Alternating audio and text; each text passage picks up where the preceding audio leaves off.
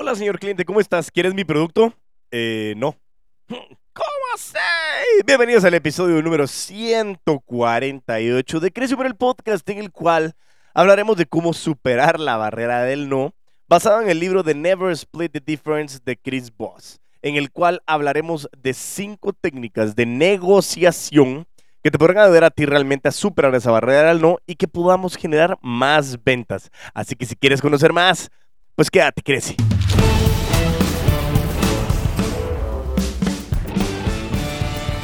Y así es, exactamente en este episodio 148 estaremos hablando de rompe la barrera del no con top 5 técnicas de negociación basadas en el libro de Never Split Difference de Chris Voss, el que nos habla el ex agente del FBI, ya les contaré un poco más.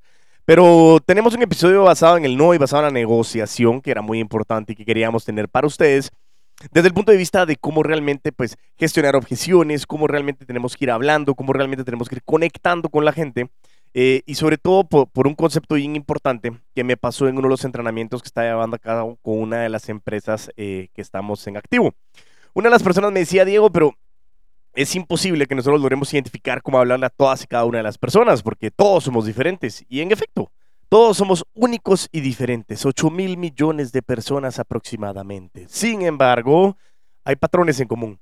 Y esos patrones son lo que nosotros tenemos que ir identificando para poder determinar cómo nosotros podemos entender qué es lo que está detrás de esa persona y cómo podemos llegar a un acuerdo en el que realmente sea un acuerdo ganar-ganar. Y recuérdate que ganar-ganar no necesariamente es 50-50, es decir, Puede ser 5% yo, 95% tú, 60-40, 35-65, no lo sé. Simplemente el ganar-ganar es donde tú estás bien y donde yo también estoy bien. Pues Chris Voss nos, nos habla un poco con relación a este tema y por eso es que les quería traer un libro que ya me había recomendado mi queridísimo amigo Juan Carlos Girón. Eh, hace un buen tiempo y el, entrenamiento de Chris Voss dicen que es interesantísimo. Veremos si algún día lo podremos tomar, sería un espectáculo. Pero, pero el punto principal de este episodio es poderles traer ese concepto de estas técnicas de negociación. Entonces, romper la barrera del no, las top 5 técnicas de negociación basadas en el libro The Never Split the Difference.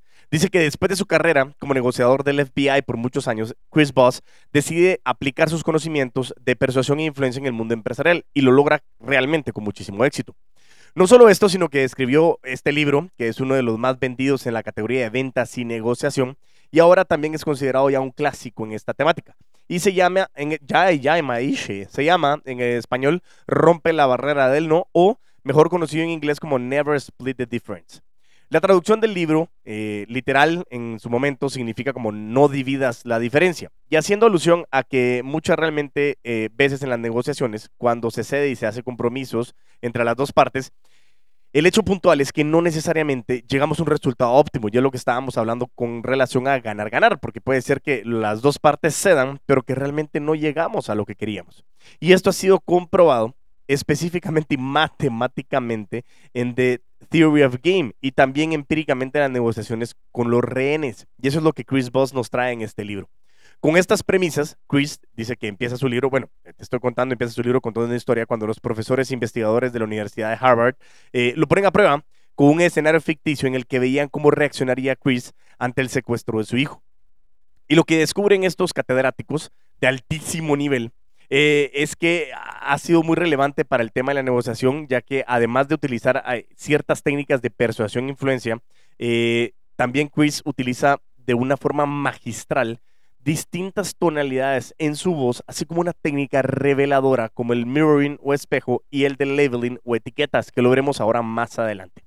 Si tú quisieras saber cómo usar mejor estas técnicas, las, las top 5 ideas las sacamos de un artículo de este libro de Never Split the Difference, donde realmente eh, podemos ver en este episodio, en el episodio 148 de Crece Humor el podcast, esos cinco puntos que son vitales para que tú puedas generar impacto en tus negociaciones. Y el punto principal es no solo te recomiendo el libro, que es muy bueno, y la narración de, la persona que lo está narrando, no me recuerdo el nombre, porque no es Chris que lo narra, una parte sí, otra parte no.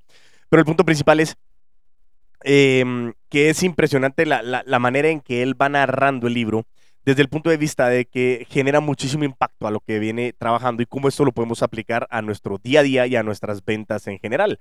¿Por qué es tan importante esto? Porque lógicamente cuando estamos hablando de ventas relacionales, estamos hablando de, tener correlación y sentido con las personas. Y de eso se trata las ventas relacionales, de relaciones constantemente. Y por eso mismo es que lo que a mí me encanta de Creció Muere, el podcast, el canal oficial de todos los putos amos y las putas amas de las ventas, es que precisamente de eso se trata, de ese contexto en el que nosotros estamos confiando de, de manera aterrizada en que todas las interacciones con los seres humanos pues generan una mejor relación, valga la redundancia, y eso puede generar un mayor nivel de confianza, empatía y respeto, eh, elementos del rapport que pues lo que pueden hacer es incrementar las probabilidades de negociación entre una parte y la otra parte. Entonces, por eso es que me, gusta mucho y en este episodio pues te quería traer esas, esas cinco, estos cinco top eh, ideas o, cinco tips realmente de, estrategias que Chris Voss nos comparte. Entonces, Empecemos así sin más ya con este super ultra mega recontra hiper chilero prólogo, discúlpenme, pero tenía que decirlo de todos modos. Recuerda que si estás interesado en poder conocer más sobre los cursos del bar abierto, bar, eh, método bar para tu empresa, escríbeme, escríbeme correo a diegoenriquez.fanca.com o envíame un mensaje a arroba puto amo de las ventas en Instagram o en TikTok. Y así Arrancamos entonces este, estas cinco ideas que te traigo el día de hoy, basados en el libro de Never Split the Difference de Chris Voss. Entonces vámonos con el punto número uno. Dice que el punto número uno son premisas de cualquier negociación. Dice que es importante que nosotros tenemos que entender de manera general que la gente al final siempre, siempre, siempre va a querer sentirse entendida, aceptada, va a querer tener la razón, se quiere sentir segura de sí misma o de sí mismo y muchas veces salirse con la suya y creer que en esta situación entre una persona y la otra se tiene el control. En este sentido, nosotros deberíamos de iniciar una negociación con estas premisas en mente. Y repito, la persona quiere ser entendida, aceptada, tener la razón, sentirse segura, a veces salirse con la suya, pero sobre todo muchas veces quiere tener el control. ¿Y cuál es el fin de poder tener estas premisas en mente? Es con el objetivo de poder entender mejor las motivaciones de la otra parte. ¿Por qué? Porque cuando estamos negociando, nadie quiere ceder y no estamos hechos para decir toda la verdad, decir, mira, yo tengo exactamente esta cantidad de dinero, esto es lo que necesito, esto es lo que me duele, esto es lo que quisiera que me ayudaras, no entiendo esto. ¿Por qué? Porque las personas pretenden, como te decía en estas seis premisas que te acabo de mencionar anteriormente, no quiere sentirse como que está en desventaja frente a alguien que me quiere sacar dinero. Y esa es la percepción de mucha gente ante los vendedores. Me quiere sacar dinero cuando realmente estamos haciendo un intercambio. Pero es muy importante que tuviéramos precisamente claro esto y por eso Chris Voss nos dice estas seis premisas que deberíamos de tener nosotros siempre conscientes a la hora de iniciar una negociación. Dice que para entender mejor cuál es la motivación, eso va a impulsar una mejor negociación. Y lo más importante de esto es saber escuchar. Y es como, la qué loco! Es básico, claro que sí, pero repito, es muy importante que sepamos escuchar. Y aquí Chris Voss nos da mucha información con relación a ese tema. Solo escuchando y observando vamos a poder entender cómo manejar cada escenario porque muchas veces estamos pensando en qué es lo que va a suceder, si él me dice que no, si me dice que sí, si de repente me regaña mi jefe, no llega a la meta, qué es lo que está pasando, que tengo que hacer otro cliente, que tengo que mandar el correo, y comenzamos con el síndrome de la cabra, lo que pasa el balón, pasa el balón, llega, y cuando tiene que meter el gol, lo falla, porque no se dio cuenta que el balón lo dejó hasta atrás. Por eso mismo, es importante que en este contexto nosotros siempre sepamos escuchar y observar. Y una vez cuando ya estemos en una negociación y sea el momento de hablar de nosotros, hay que recordar también que adicional a todo lo que nosotros hayamos aprendido en, algún libro de negociación, lo que hemos hablado en este podcast, lo que has escuchado a través de las redes sociales, la tonalidad de la voz es una de las claves más importantes para poder comunicarnos mejor. Recuerda, Hemos hablado mucho de que el 80% de la comunicación es no verbal, el 13% es la inflexión de las palabras, es decir, esta tonalidad, y solamente el 7% son las palabras en sí. Y en su libro, Chris Voss nos habla que existen tres tonalidades que nosotros debemos de dominar y usar en nuestro repertorio. Y es el tono asertivo, el tono positivo y el tono calmado. Veamos una a una para que tú puedas tener una claridad sobre estos tres tipos de tonos. El primero es el tono de voz asertivo. Y es cuando hablamos con un tono de seguridad, de que sabemos lo que estamos diciendo o qué estamos haciendo. Esa tonalidad funciona bien cuando necesitamos presentarnos con autoridad y empatía. Y eso muchas veces lo que tenemos que hacer es, otra vez hablar con el concepto de conocimiento, habilidad y actitudes. Yo conozco muy bien el concepto de lo que estoy manejando. Lógicamente no quiero hacerte sentir mal, no quiero sentirme sobre técnico o experto para que te sientas mal, pero sí quiero tener la total certeza de que tú sabes de que yo manejo en autoridad, pero sobre todo empatía con la otra persona. Entonces, el primer tono es un tono de seguridad de que nosotros sabemos lo que estamos haciendo y hablando. Segundo tono, el tono positivo. Y es cuando hablamos con energía y alegría. Esta tonalidad es un tanto optimista y le metemos un upbeat, upbeat perdón. Y funciona cuando la otra parte también siente emoción de la negociación. Estamos hablando y la persona se siente emocionada y le tenemos que meter ese boost. O cuando en negocios estamos en una etapa de presentación donde queremos que se transmita nuestra pasión por lo que hacemos, más no se usa como estándar en una negociación clásica porque ese upbeat puede en su momento como descontrolar o, o desconcertar a la otra parte. Y el tercer tipo de tonalidad que nos dice Chris Voss que nosotros podemos utilizar es el tono calmado.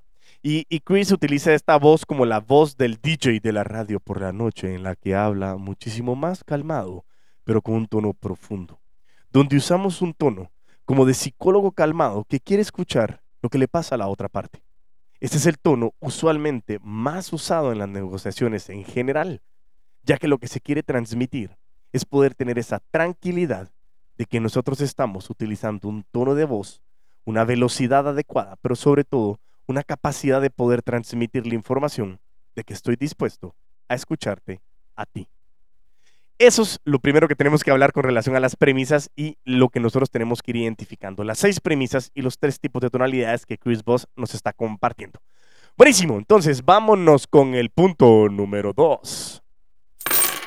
Utiliza la técnica del mirroring o la técnica del espejo y es una de las más importantes siempre en el contexto de una negociación. Para profundizar en algún tema y entender mejor las motivaciones de la otra parte, la técnica del espejo o el mirroring, como te dije, es una de las armas más efectivas en una negociación. La técnica simplemente consiste en repetir las últimas tres palabras o frases de lo que alguien está diciendo. Yo sé que al inicio puede ser un poco como, como, raro eh, eh, y, no importa si estás hablando en inglés, en español o en otro idioma, realmente lo que nos están garantizando es que esto es altamente efectivo. Por ejemplo, si alguien te dice en su momento es, eh, Diego, sabes, tu precio es muy caro. Simplemente en ese momento, a manera de pregunta, repites, muy caro.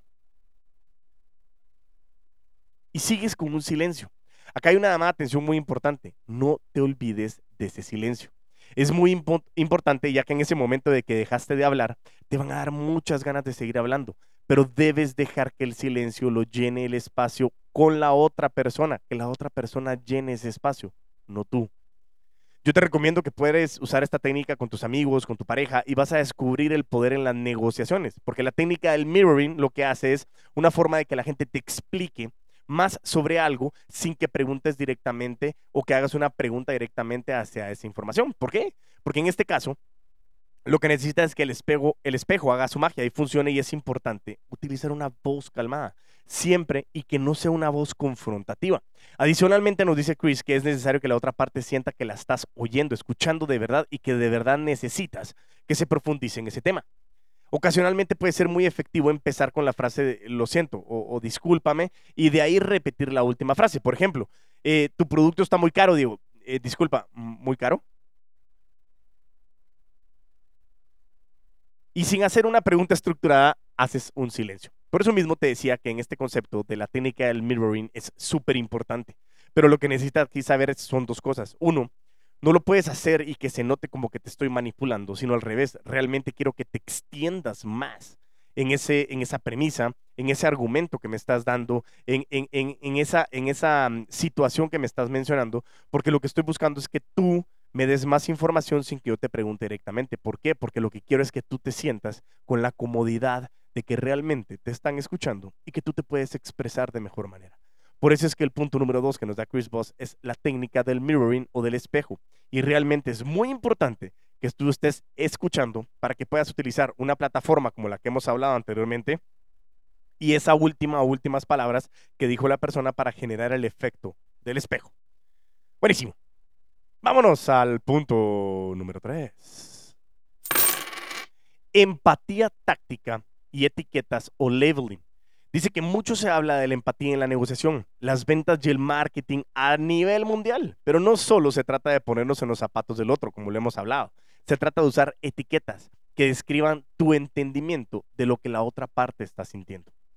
Parece que sientes o suena como que si me quisieras decir, son algunas de las herramientas poderosas que le indica a la otra persona de que tú lo estás entendiendo. Y aquí mezcla el concepto de la empatía, que lo hemos hablado muchas veces, sé que es un concepto súper complejo porque yo ponerme en los zapatos de la otra persona conlleva de que primero me quite mis zapatos para yo poder estar en una posición real. Y el concepto de la empatía es tener esa correlación, esa sintonización de las emociones de la otra persona. Y muchas veces las emociones son reacción detonante de algo que en su momento viene ya con una creencia inmersa. Entonces es muy complejo de que realmente tú puedas generar una empatía, pero sí lo puedes hacer ver desde el punto de vista de tu interés de poder trabajarlo.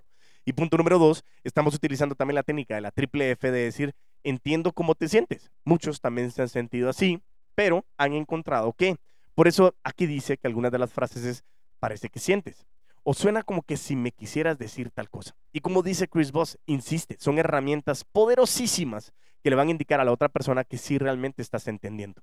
También ocasionalmente se pueden utilizar etiquetas negativas hacia ti como, sé que a veces podemos ser caros, o sé que a veces soy despistado, no escucho bien, puedo ser arrogante, entre otras cosas, y describir lo que crees que la otra parte está sintiendo y no te dice. Y esto es conocido como una empatía táctica. Ojo, la empatía táctica tiene como objetivo que la otra persona diga, así es, eso es correcto, a la descripción que tú le estás diciendo. En otras palabras, no solo te pones en el lado del otro, sino que describes el sentimiento que crees que está teniendo y buscas que te respondan, estás en lo correcto o así es. Si tú logras que te digan que estás en lo correcto varias veces, habrás avanzado mucho en la negociación porque psicológicamente se empieza a crear una conexión entre las partes debido a tu empatía táctica. Ojo que esta parte es vital porque de lo que hemos venido hablando del concepto de la empatía es un concepto trascendental y recuérdate la gran diferencia entre persuasión e influencia. Yo sé que Chris Voss está hablando mucho del concepto de herramientas que nos permiten persuadir, porque estamos hablando de una negociación, pero el fin principal es que yo no quiero que la otra persona haga lo que yo quiero que la persona haga, sino yo quiero que la otra persona tome una decisión que por sí sola no la habría tomado. ¿Por qué? Porque le estoy poniendo suficientes herramientas y argumentos para que tome esa decisión, haciéndolo llegar a que tome esa decisión.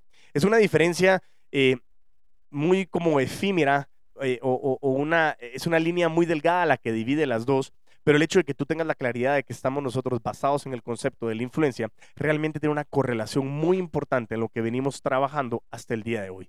Por eso es que esta técnica de la, de la empatía táctica y el concepto de poder realmente entender qué es lo que estamos haciendo y cómo puedes utilizar ese labeling o esa etiqueta que te va a permitir a ti hacer un análisis de lo que la otra persona está sintiendo tienes que realmente estar escuchando y observando mucho a la otra persona, porque si tú pretendes creer que la otra persona se siente de determinada manera y no acertaste o no fuiste asertivo con la comunicación, puede ser que la tortilla se te dé la vuelta, dirían en Guatemala.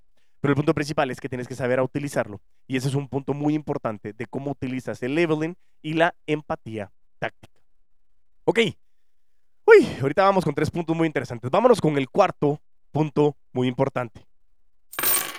Haz preguntas calibradas. En cualquier libro de ventas o de negociación siempre vas a encontrar un capítulo referente a cómo preguntar. ¿Por qué? Porque tenemos que aprender a preguntar.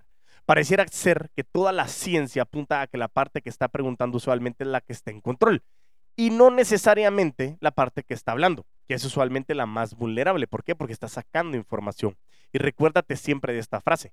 Quien pregunta, lidera. La idea clave que debes de recordar es que el que pregunta está en control de esta negociación. Muchas veces pensamos que hablando tenemos más control de la situación, pero lo importante para tener el control es poder preguntar. Quien pregunta lidera.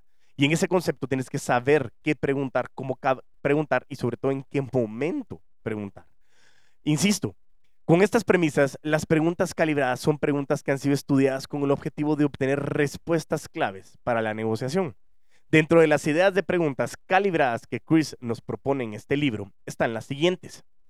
¿Qué buscamos lograr? Quiero entender qué es lo que buscamos lograr entre las dos partes. Segundo, ¿cuál es el problema de fondo? Tercero, ¿cómo podemos llegar a un acuerdo? Cuarto, ¿qué retos tendremos para lograr que esto funcione? Cinco, si hubiera una objeción a nuestra propuesta, ¿cuál sería? Y a mí me gusta agregar una que muchas veces utilizo y es, ¿qué tendría que suceder para que tú tomes la decisión de seguir adelante con este proyecto? Muchas veces es la manera en la que le pones sobre la mesa la situación de poder clarificar lo que estás buscando. Pero tiene muchísima razón Chris, lógicamente con mayor experiencia y mayor eh, respaldo en ese sentido, pero el punto principal es que Chris lo que nos está diciendo es que tenemos que tener preguntas calibradas. ¿Esto qué significa? Que no me las puedo estar inventando en cada negociación. Tengo que prepararme, saber qué tipo de preguntas son, practicar, hacer mucho roleplay para poder identificar hacia dónde nosotros podemos llegar. Y el concepto principal es cómo nosotros podemos tener el concepto de poder trabajar de una manera, de una manera clara el desarrollo de estas preguntas para que nosotros podamos llegar mucho más aterrizados al concepto de sacar información. Recuerda, preguntamos para obtener información y cuestionamos para poder argumentar algo que nuestro prospecto o la otra parte en la negociación nos está diciendo. Y eso es vital en el proceso de cómo nosotros podemos ir negociando con nuestros clientes o con nuestros prospectos. ¿Por qué? Porque en ese concepto lo que vamos a hacer es que con relación a su información, nosotros vamos generando argumentos y cuestionamientos con sus palabras que lo van a hacer es otra vez aplicar una mezcla de la empatía táctica porque no solo estamos diciéndole que eh, entendemos cómo se siente, sino que le estamos hablando de la misma manera. Y ese concepto lo que hace en la calibración de la programación neurolingüística es que el cerebro de la otra persona diga, wow, esta persona me está entendiendo, me está leyendo la mente. Y no es cierto. Sencillamente son estrategias de negociación que nos permiten a nosotros poder aterrizar a través de una preparación, ¿sí? Nuestro Pareto, 80% preparación, 20% ejecución, y que realmente nosotros podamos tener un resultado adecuado y coherente con relación a lo que estamos trabajando en este gran concepto. Perfecto, buenísimo. Vámonos con el último punto, que es el último, pero no menos importante. Punto número 5. Considera y usa tu apalancamiento. Dice Chris que si estás negociando, quiere decir que hay algo que la otra persona quiere de ti o de tu empresa. ¿sí? En una negociación, las dos partes buscan algo. Eso es clarísimo. Entonces, usa este conocimiento para lograr lo que te propones. En otras palabras, dice que tienes que negociar con la seguridad que las dos partes van a perder si no se llega a un acuerdo y que tu contraparte tiene tanto que perder o más que tú. Chris nos sugiere que usar la fuerza de la normativa, o que también se la pueda llamar la fuerza de la consistencia para descubrir qué puede perder la otra parte. ¿Cómo utilizamos esto? Dice que en base a lo que las partes ya hayan dicho o se hayan comprometido en la conversación o de acuerdo a las reglas de sus empresas u organizaciones, sabemos que deben de ser consistentes con lo que han dicho o con la normativa. Y te recuerdas que hablamos anteriormente que yo pregunto para obtener información y cuestiono utilizando argumentos y es específicamente basado en este apalancamiento. En este sentido dice que el simple sentimiento de la otra parte no sea consistente con lo que ha dicho antes o vaya en contra de sus normativas es algo que puede perder hasta su reputación. Y a pesar de que suene inverosímil, las personas hacen cosas que van en contra de su escenario ideal, solo por mantenerse dentro de los parámetros de consistencia normativa. ¿Por qué? Porque dentro de su proceso ya está estructurado un camino decisivo. Y por eso lo que estamos diciendo aquí es, tienes que aprender a escuchar. ¿Por qué? Porque la persona que habla, cuando tú estás preguntando, te da muchísima, pero muchísima, pero muchísima información. Y esto es vital para que tú puedas utilizar esa información y poder entablar una conversación para que esa persona no se vaya a retractar de la información, comentarios, argumentos que ha utilizado anteriormente. Esta es una de las clásicas estrategias que se utiliza también en las pruebas psicométricas a la hora de que te comiencen a hacer preguntas de cómo te ves y cómo te gustaría que te vean, o si comienzan a hacer preguntas que en su momento las repiten eh, desglosadas de una u otra manera es para ver si existe consistencia en lo que tú estás buscando. ¿Por qué? Porque entonces viene una consistencia de tu, de tu mindset o tu estructura mental. Y de la misma manera nosotros lo utilizamos con los prospectos. Si ellos ya traen una estructura y tienen pensado cierta estructura, al momento de que están negociando, pocas personas pueden llegar a tener un concepto muy aterrizado y consciente de la negociación. Y lo que nos dice aquí en este caso Chris es, las dos partes saldrían perdiendo si la negociación no se lleva a cabo. Y eso es lo que tú también tienes que entender. No solo es decirte, ah, bueno, es que si el cliente me dice que no me voy con el siguiente. Claro, por supuesto. Pero el hecho de que no hayas cerrado a ese cliente, tú también perdiste algo. Perdiste tiempo, perdiste la oportunidad, perdiste reputación, pero el fin principal es cómo logro yo trasladarles información al prospecto para que entre los dos tomemos una decisión. Por eso es trascendental estas cinco herramientas que nos van a permitir a nosotros romper la barrera del no. ¿Ok? Entonces empecemos a hacer una recapitulación para ir aterrizando este gran episodio. Hablamos del punto número uno, donde eh, establecíamos las premisas de cualquier negociación desde el punto de vista de que la persona quiere sentirse entendida, aceptada, tener la razón, sentirse segura, a veces salirse con la suya y sobre todo creer que tiene el control. Punto número dos, usar la técnica del mirroring o del espejo. Punto número tres, la empatía táctica y el labeling o las etiquetas. Punto número cuatro, haz preguntas calibradas. Recuérdate mucho de la programación neurolingüística. Y por último, considera y usa tu apalancamiento. Aprender a escuchar con el fin de entender y por el concepto cuestionar usando argumentos te va a generar un gran valor en la negociación. ¿Qué conclusiones sacamos del artículo que nos está hablando con relación al tema de estos cinco puntos de Chris Voss en el libro de Never Split the Difference? Nos dice lo siguiente. Punto número uno, considera las premisas básicas de la negociación. Punto número dos, tienes que usar y controlar el tono de voz de acuerdo a la situación. Recuérdate esos tres puntos, el asertivo, el empoderado o el activo, el positivo, perdón, y el calmado. Cuando nosotros usamos la técnica del espejo, profundizamos en las motivaciones de la otra parte. Punto número cuatro, al usar la empatía táctica y el labeling para describir, usamos eso que describa lo que la otra persona puede sentir. Punto número cinco, es hacer preguntas calibradas, pero sobre todo practica, practica y vuelve a practicar. Y el punto número seis es considera que las dos partes tienen algo que llegar, llegar dice, algo que ganar si llegan a un acuerdo y también algo que perder pero en contra de lo que usualmente pensamos, tal vez la otra parte tenga mucho más que perder en cosas simples como en su consistencia. Y por eso es importante que logremos identificar y entender a la otra persona. Este fue un episodio corto, conciso, en el que nosotros quisimos trasladarles un poco con relación a la información de este libro de Never Split the Difference. Muchísimas gracias a Juan Cajirón, quien ya también estuvo en un episodio con nosotros a principios de este año.